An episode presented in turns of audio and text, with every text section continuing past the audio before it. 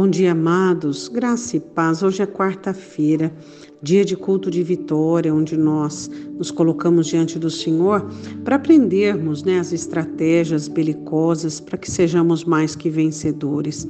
Eu quero que você tenha um ótimo dia na presença do Senhor, que a graça do Senhor cubra você e que em seu coração sempre exista espaço para ampliar tendas e esticar cortinas.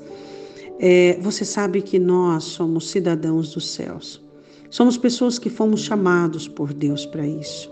Fomos convocados para fazermos parte de um grande exército que marcha nessa terra de uma forma firme, de uma forma totalmente determinada e temos aprendido e temos tomado proveito de tudo isso, de tudo aquilo que é nosso, de tudo aquilo que o Senhor tem nos, nos dado, de tudo aquilo que o Senhor tem nos oferecido de uma forma muito conveniente, nós temos aberto os nossos corações para tudo isso, para nos unirmos ao Senhor.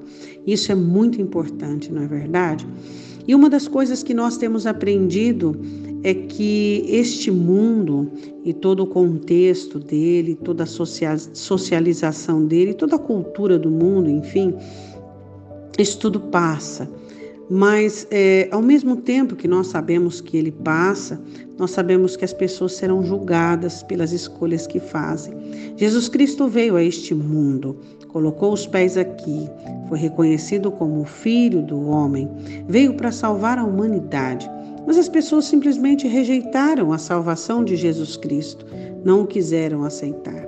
Mas eu e você somos diferentes. Nós não só aceitamos Jesus Cristo, como nós queremos viver com Ele para sempre. Mas olha o que o texto diz, muito interessante, em 1 Coríntios capítulo 7, versículo de número 31. E os que usam deste mundo como se dele não abusassem, porque a aparência deste mundo passa. Como os crentes têm dificuldade, não é mesmo, de viver no mundo e de estar no mundo, é, e de saber os limites que pode é, usufruir deste mundo. O que é abusar do mundo? Você já parou para prestar atenção? O que é o abusar do mundo? O que é que você se sente à vontade com as atrocidades que acontecem, com as abominações que acontecem? Você se conformar com este mundo e olhar para os pecados e para a iniquidade e você achar totalmente normal? Você olhar para o pecado que se tem cometido, para as abominações que tem se cometido, e você acha totalmente normal. Além de alguns crentes achar normal, eles convivem com muita naturalidade. Por nós sermos cidadãos dos céus, nós temos repulsa sobre as coisas que são erradas é, não digere dentro de nós o pecado, nem a iniquidade, nem diante dos nossos olhos.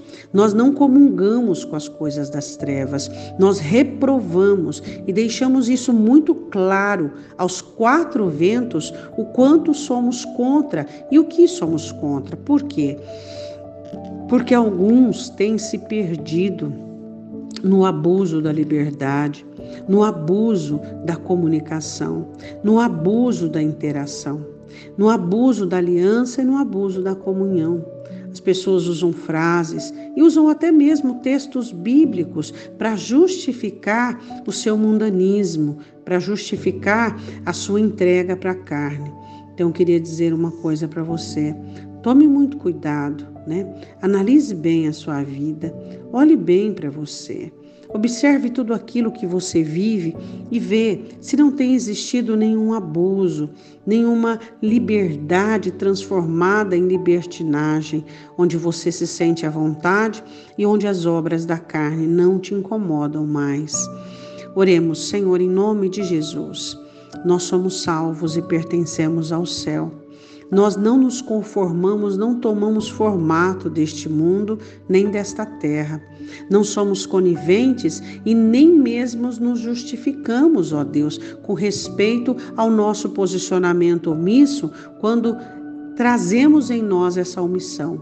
Nós reprovamos o mundo, condenamos as obras da carne, não abusamos do mundo porque não nos sentimos à vontade aqui.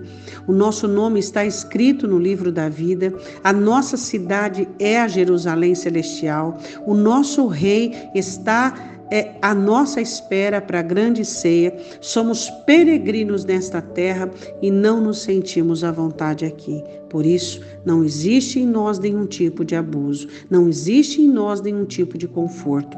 Por isso, neste dia, nós dizemos: Maranata, ora vem, Senhor Jesus. Venha buscar aqueles que são seus, aqueles que não têm se perdido no mundanismo, aqueles que têm reprovado as obras das trevas e têm mantido firme o seu cristianismo, Pai. Nós te pedimos, em nome de Jesus. Amém?